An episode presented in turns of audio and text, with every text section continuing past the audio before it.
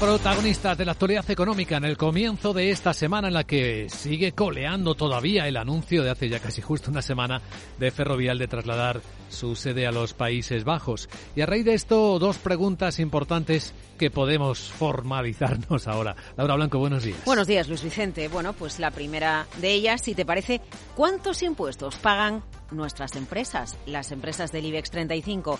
Por delante, ya te digo que muchos ceros, pero vamos por partes.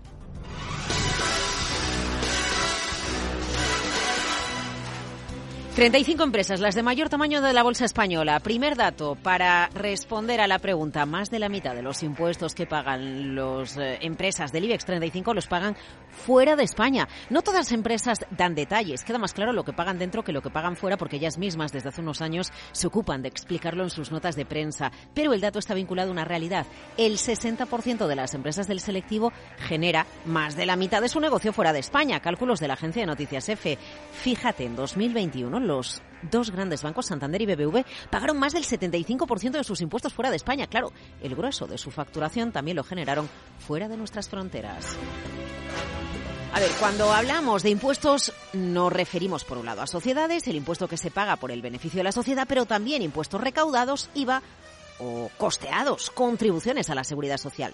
Vamos con el segundo dato de la mañana. En 2019, PwC recopila. Las empresas del IBEX contribuyeron con 42.500 millones de euros a las arcas públicas españolas.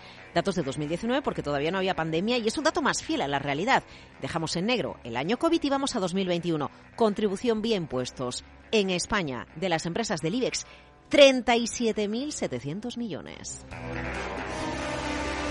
En 2019 la contribución fiscal en España de las empresas del IBEX fue de unos 42.500 millones, una cantidad, bueno, pues que se redujo durante la pandemia. Y ahora vamos con el tercer dato. Se estima que en 2022 los impuestos pagados por las empresas del IBEX va a superar los 80.000 millones de euros.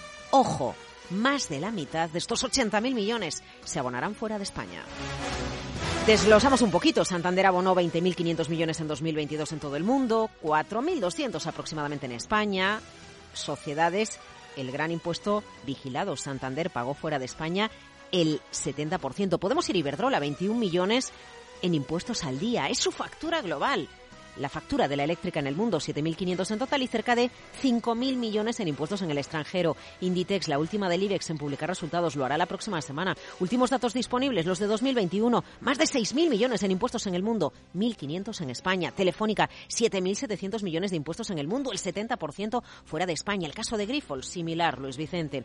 ¿Y por qué surge toda esta recopilación de datos? Bueno, pues por el caso ferrovial, tú lo decías al principio, y su marcha a Holanda, 1.569 millones de contribución en su último ejercicio, el 82% fuera de España, 282 millones en nuestro país. Seguro que te estás preguntando, bueno, ¿y qué empresas pagan la mayoría de sus impuestos en casa? Algunas como Red Eléctrica, como AENA o como Robi pagan la mayoría de sus ceros dentro de nuestras fronteras.